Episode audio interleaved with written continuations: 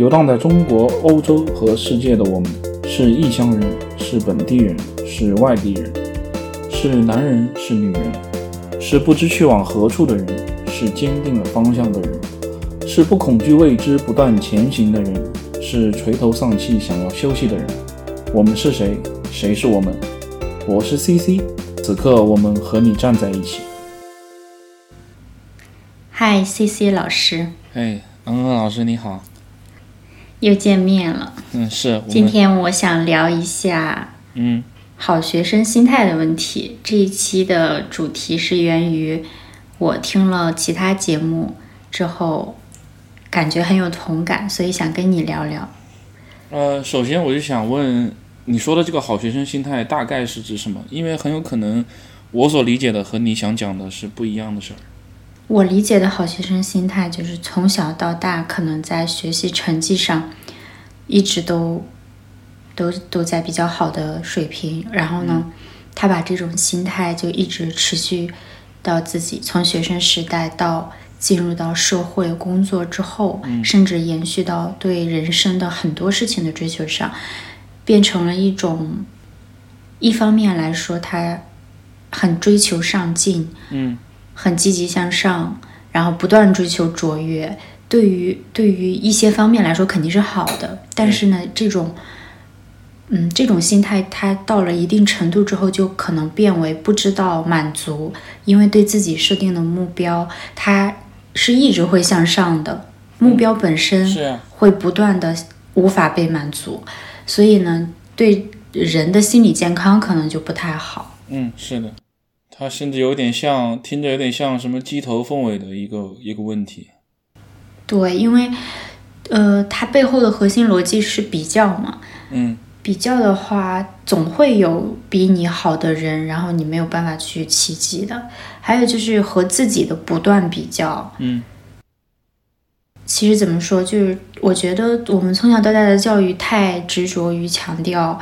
要成长，要变得优秀，但是却没有去教会我们如何去面对，呃，没办法变优秀的时刻，比如我觉得真的很糟的时刻，嗯，是呀，怎么去处理这些情绪？没错，我觉得，而且因为好学生他从小到大成绩一直很好，所以也许这些时刻他比较少，嗯，长大之后肯定每个人都会有很多这种时刻，所以他相对来说经验比较少，嗯，所以处理起来就会变得。不知所措。嗯，我我听到这个词之后，我立即想到的其实是我最近新刚来的一位同事。他真的是我我我们很快就能感觉到他一定是一个很棒的好学生。他从一个知名大学的研究生毕业，他有他有很强的专业水准，他给我们的整整个实验团队带来了很高的一个专业知识的一个补充，但是。他带来了许多麻烦，我甚至有的时候会把此归结为由于他一直是一位好学生。你比如，你实实际实际实际工作当中不可能像学校里那一帆风顺的，也学校里也不能说一帆风顺，但是学校里它是一个，它真的是象牙塔，它是一个被呵护出来的状态。你一进入工作之后，大部分时间、大部分状况，你面对的事儿真的是只有你一个人去处理，然后。身边的人是不值得信任的。你不像是在学校里的时候，你的同学、你的老师、舍友什么，是值得信任的。你有一些困难，你甚至可以不用去主动的寻求谁的帮忙，大家会自发的就互相不互相帮助一样的。因为你比如我们一个宿舍的，一个一个班级的或者一个实验团队的是一个集体，我们为了这个学业，为了毕业，嗯，是需要一些互相帮助或者是什么。但是在工作中完全没有。然后我的这位同事就经常。遇到一些这种情况，你比如他拿到了一个，或者说他有一个没有从来没有用过的设备，一个从来没有接触过的数据的体系需要去理解的时候，他会不知所措。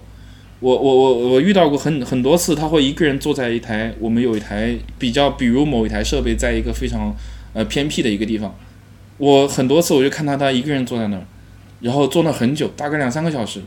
但是你因为你知道工作时间是非常非常宝贵的，大大家互相之间，尤其尤其这个上班嘛，互他是不能，甚至有些人是不能忍受你一直在那无所事事的。然后我们就会去问他是怎么回事儿，呃，你坐在这儿干啥呢？他就会说我在研究这个数据怎么处理。但是实际上，这个事儿你可能随便问一个别人，他就能解决这个事儿了。但是他好像不太愿意表露出我不懂、我不会，或者说我在这个地方有缺乏。他想的是是，呃，我通过从头开始学习，甚至是从头开始学习这个科目，我一点一点找那个最基础的知识。对这个思路也是我觉我觉得这个其中包含的一部分。他会去找那个最基础的思路，就和我们上学的时候听课一样，他会学那个从一加一等于二开始的那个基础基础到那个时候，去去一点一点听那个课，然后把这个。只是这个设备对于我们这个项目来说的一个一个小很小的角落把它弄懂。我甚至有时候反映他反问他：“你是真的想把整个晶体学给学一遍吗？你好像不太有这个时间嘛。”所以这个这个进入工作之后和处于学生状态的一道一个重大区别就是，嗯，要接受要要立即明白，甚至要立即明白你不是完美的，而且你一定是有缺陷的。然后你的这个缺陷是。就是你的工作付出的是你的长处，但是你的缺陷可以由别人来弥补。你有管理者，有有上位者，你有团队，有有你的同事。那我们同事的作用，甚至管理者的作用，就是为了来弥补你这个缺陷的。你不那么优秀，或者你在那个某一些区域不重要，你在这个这些事情上不重要，这都没关系，就是应该会出现的一件事。所以我觉得我这位同事好像不太能。现在好像好一点。当他刚来的时候，几个月前刚来的时候没有 get 到这一点，因为他是一名研究生刚毕业的一个，呃，挺年轻的一个人。但是他的不要说了，以前没有工作经验，对他没有工作经验，这个是非常鲜明的让我想到了这件事。我觉得他已经习惯做最好的那个人了，所以当他不是的时候，他会很很不适应，很不熟悉，然后觉得。在那个环境里，他觉得手足无措，所以他想用自己最习惯的思维模式和处理办法去面对现在的问题。对。但是，我觉得我听上去，我觉得他很，他很努力。对我非常承认，他非常努力，他甚至是很优秀，并且他是有极高的专业知识水准的。他对我们的帮助其实非常非常大，但他可能还也没有意识到这一点。所以，反之，我们也是他没有意识到被对你们的帮助。对他好像没有意识点，没意识到他已经很有作用了，他已经很对我们帮助已经非常大了。他他甚至带领了一个项目的发展，一个一整个实验的设计，从他开始下发到我们身上，然后我是测试嘛，我最后再反馈到他，就是他已经已经开始领导一一一个大的项目了。本来没有他，这个事情就无法开始的，其实际已经发挥了很大的作用了，但他。经常还处于一个不知所措的状态，他觉得自己没有做好，觉得这个是不是不行，那个是不是不行，他都不敢告诉别人自己好像哪里做错了。对，但是这个我明白他的心理，他可能知道他已经在引领你们这个团队了，已经知道自己作用很大了，但是他的侧重点会放在我还没有把这个项目完全推进，对，或者他还没有按照我的预期。去非常顺利的进行，我还没有做到百分之百，对，所以他会压力很大，很焦虑，而且你会看到他永远不知满足，就是他永远不会像那种非常肯定自己的成就。是的，我已经作为一个应届毕业生来说，我现在做到这样已经够了。他没有这个想法，他要他想的是。我过来了，我很厉害。既然他们招我了，我就要发挥出最大的价值。到现在，我发挥了一定的价值，但是我还有很多没有施展出来的。嗯，我全部都要把它浑身解数释放出来，而且我不会的还要再学。对，就是这样。他会，他，我甚至觉得他没有准备好。据我判断，他可能在学习阶段，因为他的那个。毕业学校，他研究生毕业的学校也是个非常非常好的学校，就是很棒、很厉害，简直是我不可能，我这辈子不可能去的地方。我能判断的话，当他高考的时候，他研究生入学考试的时候，一定是拿了很优异的分数的，因为从他从他的那个毕业的地方就可以看出来，他一定是很高的分数。他很有可能在那个时候，他确实能尽到他的全力，他做到了他的百分之百。但是，一进入这个工作的状态之后，首首先，实际上工作不需要他那么百分之百，因为他 cover 不到所有人，他可以做好他自己百分之百，但是你无法确保说每一个同事都是那么优秀的，无法确保说自己的这个自己可以弥补上别的所有人。然后很多时候这些事情反馈出来，就显得我们这个他的这个团队有各种各样的失误，但这并不是他一个人的问题，以及就是有可能会出现这些问题的。但是他从小到大已经习惯了，他努力去做事情就会做好啊，对，就是这个逻辑。这个其实是很让人担心的一点。你也不得不说，他可能会越来越好，他有可能会在专业领域上面变得越越来越厉害。对，是的，我完全相信这一点。我为什么那天就跟你讲起这个好学生心态？我觉得我自己是深受其害。嗯，我不去否认。它会对我带来很多好处，我的很多成长，我的机会，可能都是因为这种心态带来的。但是越长大之后，我越发现它给我带来了很多心理上负面的影响，要甚至超出了那些给我带来的好处。就是作为一个人来说，我是有我自己的局限性的，但是那种心态让让我会忽视掉这一点。让我感觉，如果我足够聪明、足够努力，我就可以做成一切我想做的事情。嗯，是的。事实上，就是可能普通人足够努力，他可能做成百分之三四十的事情，但是一个非常天资卓越的人，他可以做到百分之八十的事情。嗯，是呀。所以，这种这些经验、过往的成功，都让他觉得自己在这些方面。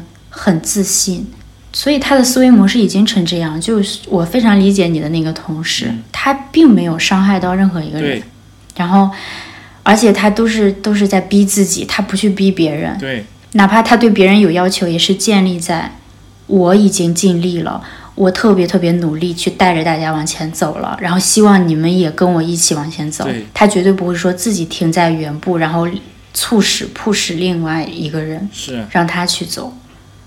所以这样的人其实是很善良的。然后我相信人类历史就是因为很多这种对是的，迫使自己对迫使自己的人才进步的。我觉得他入对行了，因为在你们那个领域，也许就是要不断这样钻牛角尖去学习，他才可能会越来越进步。没错，就是这个让我想到我上一期说过的我的那个。几乎二十四小时都在工作的那位领导，我有时候觉得他也许这个人他刚毕业的时候和我刚才说的那位同事可能很接近，也许他经过二十年、三十年的工作之后，他找到了那一个把全身心投入在学习工作当中，不断的逼迫自己更优秀的那个那个那一端和适应整个社会就是有普通的人，然后大家都是普通人的这这么一个另一端中间找到了一个平衡，他和别人相处的都挺好。然后有的时候我还记得，啊，我在这吹起同事来了。我还记得我刚入职的时候和另外一个对同事讲过，嗯，如果世界上还有人能把一件事做成的话，就只有可能是就是我的那位领导那种人。然后我觉得在你们这个领域来说是这样子的，是他需要付出十分的努力，甚至比别人超出十倍的努力去达成一些目标，而且他做了，真的很有可能就会达成。因为我毕业之后进入到完全不是这种科学领域的工作，所以我的那个领域有很多运气成分，也有很多其他社会层面的因素。所以个人能够做到的是很少的。换句话说，你再成为一个好学生的作用就没有那么大了。嗯。然后呢，他对我的价值观有一些冲击。尽管我还是以前的行为模式，呃，但我逐渐也变得有有一点点放过自己。就是当你发现有些事情不是你努力就可以的时候，你就不再那么执着了。是的。但慢慢的，我就我发现我的那个好学生心态，好像他从追求我学业和事业上的一些东西，转化成为了追求我个人人生成长的一部分。我我发现我对自己很苛刻。而且我很少去认识到自己很棒了，已经很很好了。是呀，很少停下来觉得自己很不错。嗯，我是真的真的。往往是达到一个目标之后，那那个快乐会很快消失，然后马上就想我应该做下一件事情。嗯，是，对这个有的时候我能感受到，对自己要求太太高的时候，就连成功都无法满足我我。有的时候。当我意识到这一点的时候，我就很恐慌，所以我就很尽量避免自己过于逼迫自己的一个一个状态。我会，所以我甚至会主动去享受享受生活。对我最近就在试图这样，我我就说一句很套娃的话，就是努力的学会不要去努力。嗯嗯，因为我不是经常在葡萄牙生活嘛，然后葡萄牙人的心态就和我的心态非常不一样。当然，葡萄牙人当中肯定也有像我一样的人，但大多数来说，他们都是很会放过自己的一种人。所以你从他们的时间观念上就能看出来，他们迟到十分钟、十五分钟都是非常正常的事情，就你不会因此觉得他没礼貌什么的，这个是可允许范围之内的。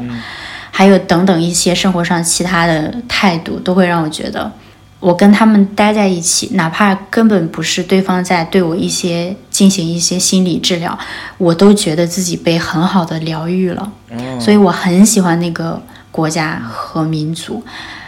对，这跟我自己的成长经历是有关系。我觉得我待在一个压力很大的地方，我很难去对我自己感到满意，嗯感到对我的人生状态感到感到满足。但是我到了那边之后，我跟那些人待在一起的时候，我常常会有一种觉得很幸福、很知足，觉得生活很平静的状态。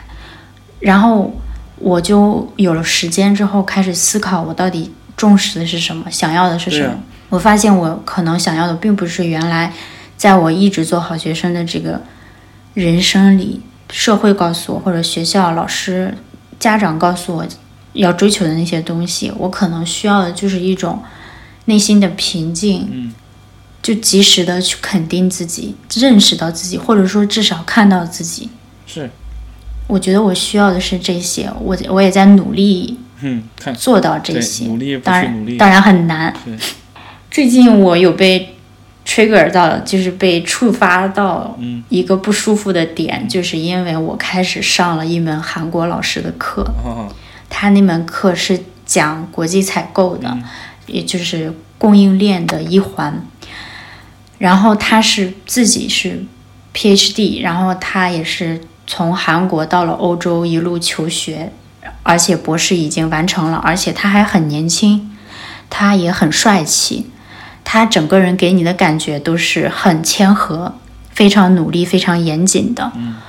我能感觉到，我见到他的第一眼，我就能嗅到那种同类的气息。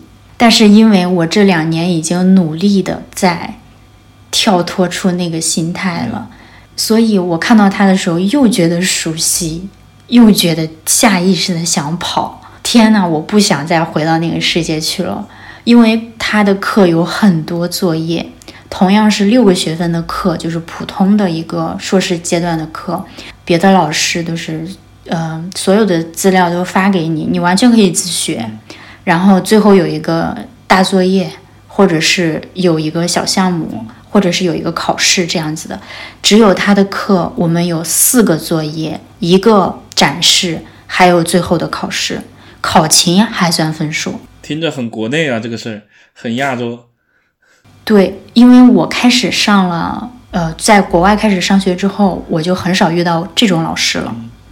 就考核模式这么丰富多彩的综合在一起，这真是我第一次见到。因为我之前对韩国没有什么了解，后来我去查了一下，了解了一下韩国的教育体系，确实可能比中国还要还要压力大韩。国的整个升学教育体系比我们国家还要恐怖得多。对，然后他作为其中的佼佼者，他已经习惯了这种模式，是，然后他也对我们去施以这种模式，我觉得其实没无可厚非。就是如果我还是曾经的我，我还会享受这个课程，而且我确实在上课的过程当中也觉得自己收获了很多，而且他会给我们很多额外的阅读材料。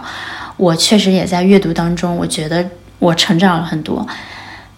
但是这种模式真的深深的让我觉得不安，我非常非常害怕回到那个过去的心态里，然后变成一个对自己不断 push，取得了本来已经想取得的成就之后都不会觉得快乐，马上目标就放到下一层级的时候，我觉得那个我很恐怖，因为我不知道我最后想要的是什么，我觉得就是那种丧失意义感了。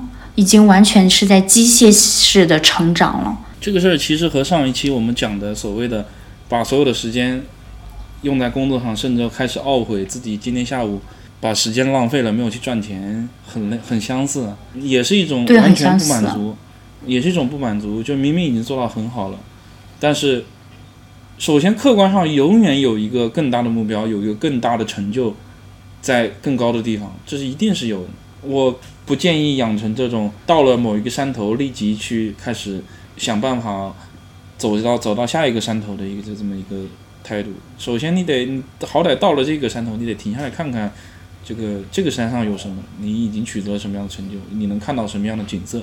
你给自己一段这么个时间，再去想想接下来的事，别急。没错，所以我觉得我需要时不时的告诉自己，别在那个圈子里继续去混了。所以我不喜欢，我这两次都没有再去上他的课了。哎，我我就觉得我见到他都会觉得，当然是因为他的课会有录制，所以我可以在视频上听课，所以我没有去到课堂里去听他讲。还有一种就是我刻意的不去了，我觉得在做他的那些小组作业的时候，我感觉到自己变成了从前的自己。我会在想，我怎么能够做到最好、更好。我会跟我跟跟我的小组成员当中，跟他们相处，我永远可能是非常积极的那一个。我觉得这当然，我觉得做这种所谓的好学生，就是别人没有什么好指责你的，嗯然后你其实一直很在乎自己的形象是不是正面的、积极的、向上的。你不希望给别人留下一个这个人摆烂、这个人不负责的形象。所以每当有小组作业这种形式的时候，我本来想摆烂的心情都会被进一步的激发，然后我就觉得很恐怖。在当我们把上一次小组作业交了之后，我都是最后在 review 那个文档的人。嗯，然后那一瞬间，我觉得哦我不想再这样了。我的天呐，然后我觉得，就是同样是一个小组，当然我的组员们也都很好、很负责，但是我却总是自己自认为就成为那个 review 对文文档的人，然后因为我去我去最后做了这个工作，然后别人可能就不太会去做这个工作。我觉得 why 为什么我要这样？是啊、对啊、为什么呢？这所以我就想刻意摆烂。对是可能对有些人来说，摆烂也是很难做到的一件事。而且其实就像对我来说就是的。其实就像刚才你说的，你的 你的这个行为，它还引出了我想讲的所谓的好学生心态的另一个坏处。如果当然，对于大部分人来说，可能大家品质都很优良，大家都是很很谦虚、很谨慎的人。呃，这种好学生心态会给大家带来那些好处，会会对自我要求高，对自己，当然反过来也对自己有有逼迫，有有有更大的压力。但是有一还有一大坏处就是，当如果这一个人他的与人交往的能力，或者是辨别别人，就是或者就是他的这个品质有问题的话，就会有一个很恶劣的影响，就是他会以和自己相同的标准来要求别人，就是把卷自己的目标和标准都卷到别人身对，上。就都卷所有人，而且他会轻易的认为别人没有达到这件事儿，是因为他们不够努力，或者说是因为他们没有没有百分之百的尽到自己的用全力，没有用心，甚至是态度不好，他会觉得是他们态度不好。嗯，是事实上，一个人的无论是职业还是学业的成就成功与否，这个努力只是其中一部分，你的用功程度，你的真的只是其中一部分。还有一个事情也让我意识到，这种好学生心态是会影响到人的一生的。就最近我在看那个《再见爱人》第三季综那个综艺节目，里面有三对夫妻，其中有一对夫妻是老夫少妻的这种搭配，然后这个男生比女生呃大很多岁，所以他早些年间在同一个行业里，他已经做到了很顶尖的位置。然后呢，这个女孩子还是一个初出茅庐的明星，所以他带着她，包括也给她给她介绍了很多资源。然后到后面他们的感情，呃，过了这十几年之后，他不可避免的进入到中年中老年阶段，然后他的妻子这个时候已经变成了一个风头正茂的一个人，所以这个时候他们的权力关系就发生了错位。然而，这个男生他好像没有办法去面对这种改变。对，然后呢，我刚开始是很反感他的这些控制性的行为和言语的。我觉得，因为我会天生的比较去理解女性，站在女性的这一方。我觉得他未免也太过专制、大家长主义了吧。但是后面慢慢就在节目的推进过程当中，你去了解到这个男士，他其实就季焕博嘛，他其实童年很不幸。然后呢，他很要强，他不想让别人看到自己的不幸。这个不幸，我们为什么会知道？是因为他的妻子在节目里讲了。然后，当节目组的工作人员去采访他关于童年的事情的时候，你能看到他在伪装。他很想要坚强，但是因为那个部分太太能够戳中他，所以他就是一个四十多岁的男人，在镜头前，他是非常非常要强一个人。瞬间就哭了。他哭的时候也不是说就突然泪崩，嗯，大哭一场。他是非常非常克制的，就是流眼泪，然后他尽量的去擦掉眼泪，然后他转过身来，不让镜头拍到自己那样。那一瞬间，我非常非常的共情他。他其实是个可怜人，因为他从小没有被父母很好的关爱过、接纳过，然后他从小跟着爷爷长大。我觉得他养成了一种习惯，就是只有我做得好，别人才会爱我，别人看到我也是因为我做得好。我只有做到最顶尖、最顶尖的时候，别人才会去对关注我，我才会得到很多东西。当我做不到，所以这是为什么他到现在四十多岁了，身材保持得非常好。然后他还在节目里说一句话，说我出门就是赛场。所以他非常注重自己的形象、自己的穿着，因为他们是做时尚行业的，所以他很注重搭配。然后，因为他已经把自己的妻子内化成自己的一部分了，所以他的控制就变成了延续到了他的身上。哦，我明白，我那个时候我我明白他了。对我以前是不明白他的，我以前就觉得他是一个专制的大男人。后来听了他的童年经历，还有他这一路的成长的不不容易和艰辛之后，我完全理解他了。我觉得我跟他是一类人，可能我没有他那么极端，因为他实在他的不幸太严重了。我我可能还相对来说比较幸运一点。我是明白那一种他要习惯了做到最好，而且他他把对方也当成自己的一部分，所以他觉得对方也要跟他一起成长，也要跟他一起自律。这是他的爱的形式，对，因为他爱自己，对自己负责的形式就是这样的，对，所以他就作为，因为他跟自己的家人都不太亲近。有一次他们吵架的时候，他对那个王诗晴说：“我离了你之后，就没有别的人再了解我了。就虽然你也不是世界上完全懂我的人，但你已经是最懂我的人了。我离了你，然后。”我跟父母的关系也没有很亲近，我也没有其他的朋友，我就只有你了。当然，这句话另说，就是在亲密关系当中，这样肯定是不健康。的。听着我就觉得有点嗯。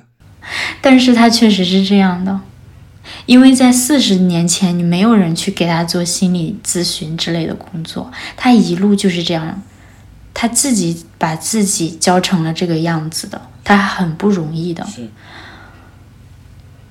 对，所以之后我对他就多了一些理解，因为我我去嗅到了同类的气味，然后，然后我也在他的身上看到了，如果你一直持续这种心态，然后把它延续到你的婚姻生活当中，你的各种人际交往光当中的时候，那个太恐怖了。对，因为人人不可能一辈子很强的，人总会在某些境遇当中变成弱者。对，那。那个时候你应该怎么样去看待自己呀？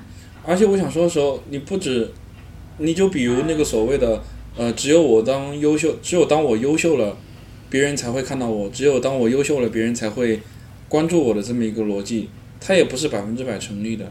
这个世界就是这么的这么的混乱，这么的不完美，以至于会有人，甚至会有本来很亲近的人，会无端的因为一些非常无理的。非常荒谬的原理理由而看低你，而而攻击你。如果你一直保持刚才所刚才的那种心态的话，确实很难面对这种事儿。我在大学的时候遇到过一个类似的情况，我还记得是在大三的一个呃一个夏天遇到过很一个很类似的情况，就是本来你认为很亲近、很正常、大家关系很好的朋友，因为一些非常荒谬的理由而攻击你。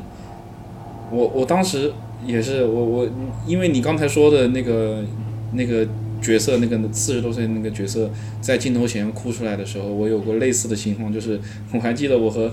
我和因为另外一位同学在一个楼宿舍的楼道里面，我当时也是完全控制不住我的眼泪，因为到那个时候几乎是我第一次遇到这种非常直白、非常直接的呃无端的指责、荒谬非常荒谬的攻击。后来我就明白了，就是而且是他很，他对你来说是个很重要的人，你很在乎。原本我很在乎他，原本我认为我在他面前可能已经做得很好了，或者说对对，然后那次之后我就。彻彻底的，甚至有一点点，有一点点物极必反的物极必反的感觉。我开始有一点不信任身边的所有人，变成了一种很嗯很冷。我我明白，变成一种很冷漠的状态。就是因为你在那之前你是没有期待从这个人身上受到这么严重的伤害的，你完全没有期待的。然后当他就突然之间在你没有防备的时候给了你重头一击。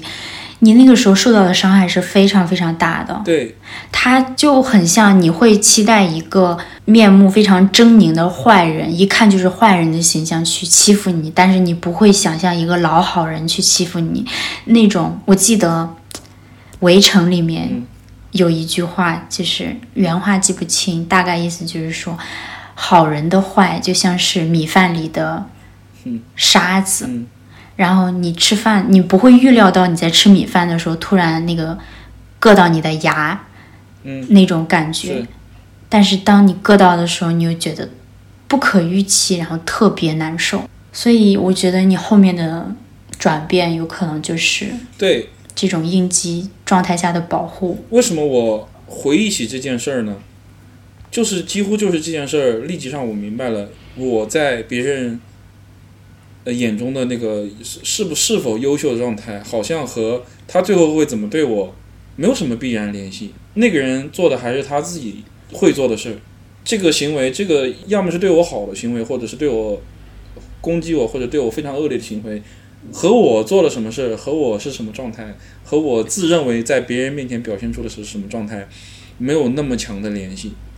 主要还是看到那个人，这是我当时第一第一个 get 到的点。随之而很很自然而然的从这个点衍生出一点，就是我在别人面前的状态就不重要，没有意，没有什么太大意义。我是我是对他再好也好，又又能怎么样呢？后来后来这个事情甚至回归到，嗯，我得在我对别人的这个善意的行为中寻找这件事对我自己的帮助。嗯，你明白吗？我可能说的有点抽象，因为不然我这个善意的行为我无法进行下去。我为什么要这么做？我找不到理由，我这么做。这个事情就是会推动个人的品德提升。你你在我强行主动的在寻找我帮助别人这个过程中，我自己的愉悦感。我觉得《老友记》里面其实有一个剧情，它讲的就是这个。当时是一个男生对呃菲比说：“你的任何一个善行，其实都是会给你自己带来愉悦感的。”然后。菲比就很想要努力的去证明他能够做一件事情，这个事情不会给他自己带来任何的好处，但是他发现没有，因为你做善行就是让你自己会开心一点的，是呀，所以我觉得你你也不用去苛责自己，现在好像变得有点功利去找那个目标那个意义感一样，我觉得人就是这样，不用去细想。嗯，其实这一期节目我想录出来就是特别特别。想就如果万一有人能够听到的话，像我们这样子对自己太苛刻的人，一定要放过自己一时。还好吧，我对自己还好。你现在还年轻，对呀，我就是我觉得我们之间的对话是因为我是这样的人，而你不是这样的人，所以你的整个心态我觉得是比较健康的。然后我希望我能逐渐的像你这样比较平常心的看待很多事。我希望跟我一样的人，也能逐渐的更加尊重自己、爱自己的感受，而不是说努力的在外界寻找认同感。